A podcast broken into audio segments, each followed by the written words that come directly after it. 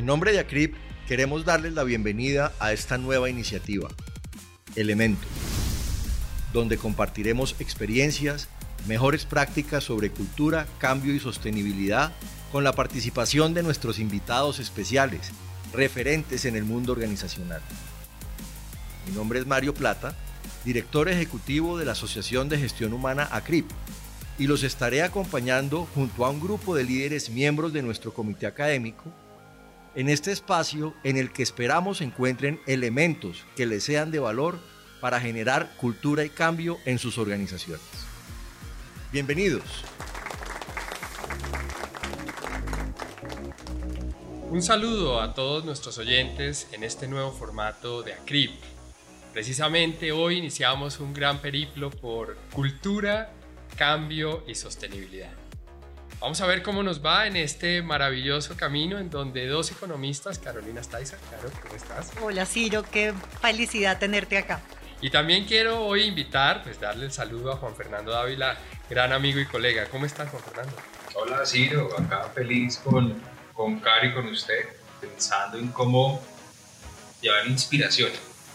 Y mi nombre es Ciro Pérez, eh, amigo de Acrib hace más o menos 12 años. Precisamente hoy vamos a tocar un tema y de aquí en adelante en los diferentes episodios vamos a tocar tres temas fascinantes. Cultura, cambio organizacional y sostenibilidad. Así que bueno, empecemos, vamos al grano, como dirían, hablando de estos tres temas. ¿Por dónde quiere arrancar la dama del equipo? Carolina, ¿usted por dónde quiere arrancar a hablar? Arranquemos por cultura, que es de esos temas de los que todo el mundo habla, pero que no necesariamente son tan definibles, tan cercanos, tan tangibles. Bueno, cultura. Peter Drucker dice en su famosa frase que la cultura desayuna estrategia. Y muchos de nosotros nos preguntamos todos los días como empresarios, ¿qué es eso de la cultura? Porque creo que incluso en la mayoría de las planeaciones estratégicas se habla de ello como un objetivo fundamental. Creo que en los últimos cinco años es un comentario típico de un CEO cómo movilizar cultura. ¿Qué les parece si empezamos a dar unas definiciones e invitemos a los oyentes a que también planteen las suyas? Juan Fernando, ¿qué es cultura para ti? ¿Qué es cultura organizacional? Yo me puse a pensar que la cultura para mí y pensando ahorita desde el marketing, que es la conciencia colectiva, es el poder interno que moviliza a una organización, que moviliza la estrategia, que moviliza los resultados de negocio. Me acordé de sucesos complejos, como compañías enteras han caído por la cultura organizacional, por temas reputacionales que no se alinean a su cultura, o como culturas tan poderosas como 3M que viven en ese factor de innovación constante generando transformación. Entonces para mí la cultura es esa, esa conciencia colectiva que movilizan los cambios de cualquier compañía. Conciencia colectiva, tremenda respuesta. ¿Cómo será la conciencia colectiva de una empresa como Amazon, 800 mil personas? Una empresa, digamos, como posiblemente pueda ser cualquiera de nuestras afiliadas, ¿no?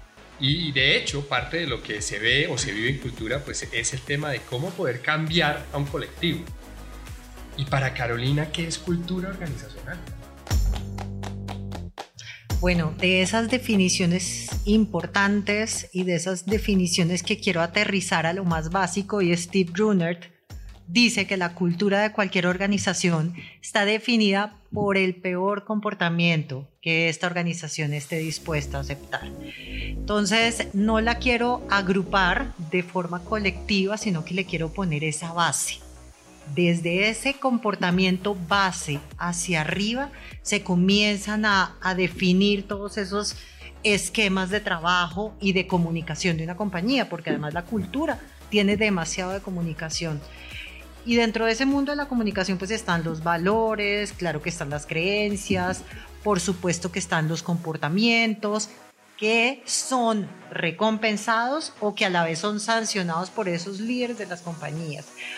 Ahí me voy a sumar entonces nuevamente, Juan, a tu definición de conciencia, porque la conciencia en los líderes es fundamental para evidenciar todo eso que en realidad representa la cultura de la compañía.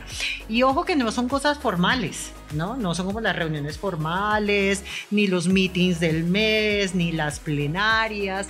Es lo que sucede todo el tiempo. Ojalá mientras menos líderes haya, es lo que está sucediendo en este momento en las organizaciones. Y en un mundo tan remoto y tan virtual como el que estamos viviendo, más todavía. Yo creo que nunca habíamos estado enfrentados a tanta evidencia en nuestras culturas como lo estamos hoy en día. Fíjense los invitados que tengo y a cada uno de ustedes como oyentes me encantaría que pensaran en los siguientes capítulos qué tipo de experiencias quisieran escuchar. Particularmente cuando empecé a estudiar la historia de WeWork o la historia de McDonald's o la reciente historia de Uber, cómo su cultura se convierte en una ventaja competitiva o en el principal problema de un consejo directivo, de una junta directiva. Los estudiosos en cultura dicen que el comportamiento es el resultado de la manera como pensamos. Y a mí me encantaría, de hecho, eh, ACRIP es muy cercano al Consejo Privado de Competitividad. Y dentro de los múltiples rankings de competitividad y sus análisis siempre se llega a la misma conclusión. Eh, tiene que ver con la manera como piensan las empresas. Fíjate que cuando yo pienso en talento humano eh, y cuando los líderes de una compañía y cuando los empleados de una organización piensan en talento, creo que es de las áreas que menos puedes meter en un Excel, además de, de los salarios y de la nómina pero es de ese tipo de cuadros, de diseños, de marcos, en los que es muy difícil encasillar definir, determinar ciertas em, reglas y normas. Y la realidad es que hay una magia y hay una energía diferente a la hora de potenciar el talento. Y esta, este momento de verdad que estamos viviendo tiene que ver mucho con esto. ¿Cuál va a ser la real estrategia que está por encima de cualquier Excel de cómo las organizaciones pueden comenzar a potenciar el talento? Cómo pueden comenzar a crear condiciones adecuadas para que las culturas de las compañías sean realmente apalancadores del desempeño. ¿Cómo se puede llegar a entender esas diferentes formas de potenciar el talento, que tiene que ver definitivamente con crear mucho esas condiciones de cultura y que nos podamos contagiar? Me sumo también a, a Juan, que podamos potenciar, inspirarnos, comenzar a crear las condiciones para cada una de nuestras compañías, porque realmente llega el momento en que esa definición de que el talento es lo más importante, en este momento de verdad que está viviendo el planeta, se vuelva real. Fíjate que hablas del talento, Dave Ulrich, dentro de sus diferentes investigaciones, sugiere que el contexto ¿no? es muy importante para el talento.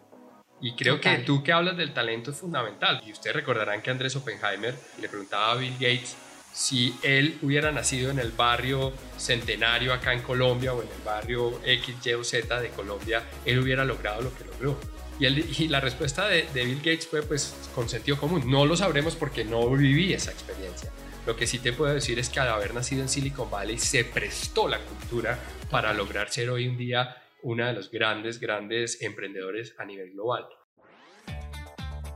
Quiero cerrar este tema de cultura preguntándole a los dos el contexto se puede cambiar. Ustedes en sus más de 25 años de experiencia, esta vez voy a arrancar por Carolina, ¿tú crees que el contexto se puede cambiar o es muy difícil cambiar el contexto?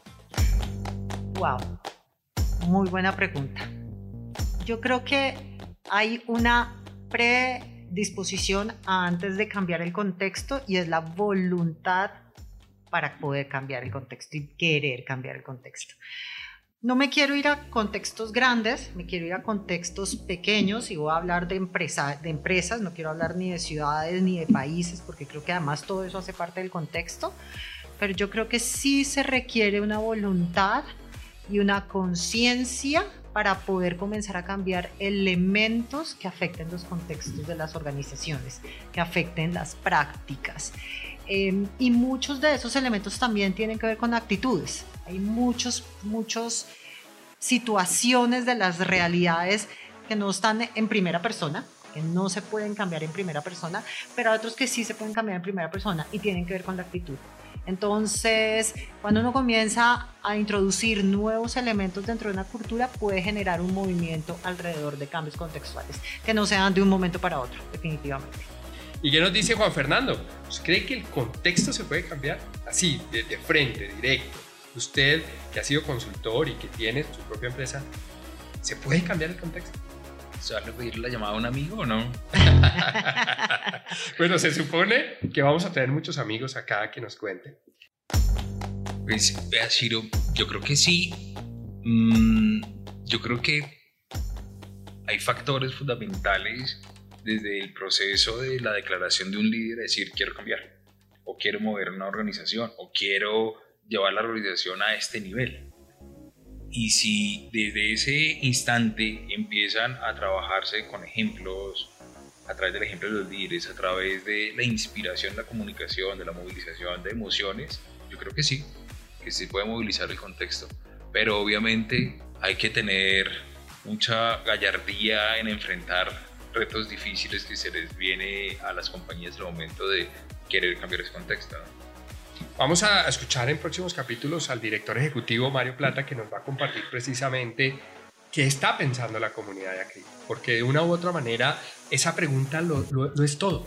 Pareciera una pregunta más, pero lo es todo. Porque si nosotros no partimos de un principio que el contexto se pudiera cambiar y la actitud se pudiera cambiar, pues apague y vámonos.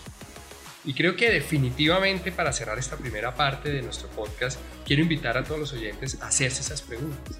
¿Cree usted, la persona que está escuchando, que puede modificar el contexto en su casa, en su comunidad, en su empresa? ¿Cree usted que usted es la persona llamada a hacer esos cambios? Ahí le dejo esas preguntas a todos nuestros oyentes.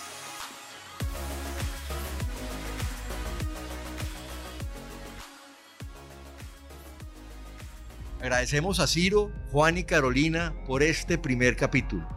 Los invitamos a que nos sigan en nuestras redes sociales, Facebook, LinkedIn y Twitter. Nos encuentran como arroba Acrip Bogotá y que visiten nuestra página web www.acrip.org.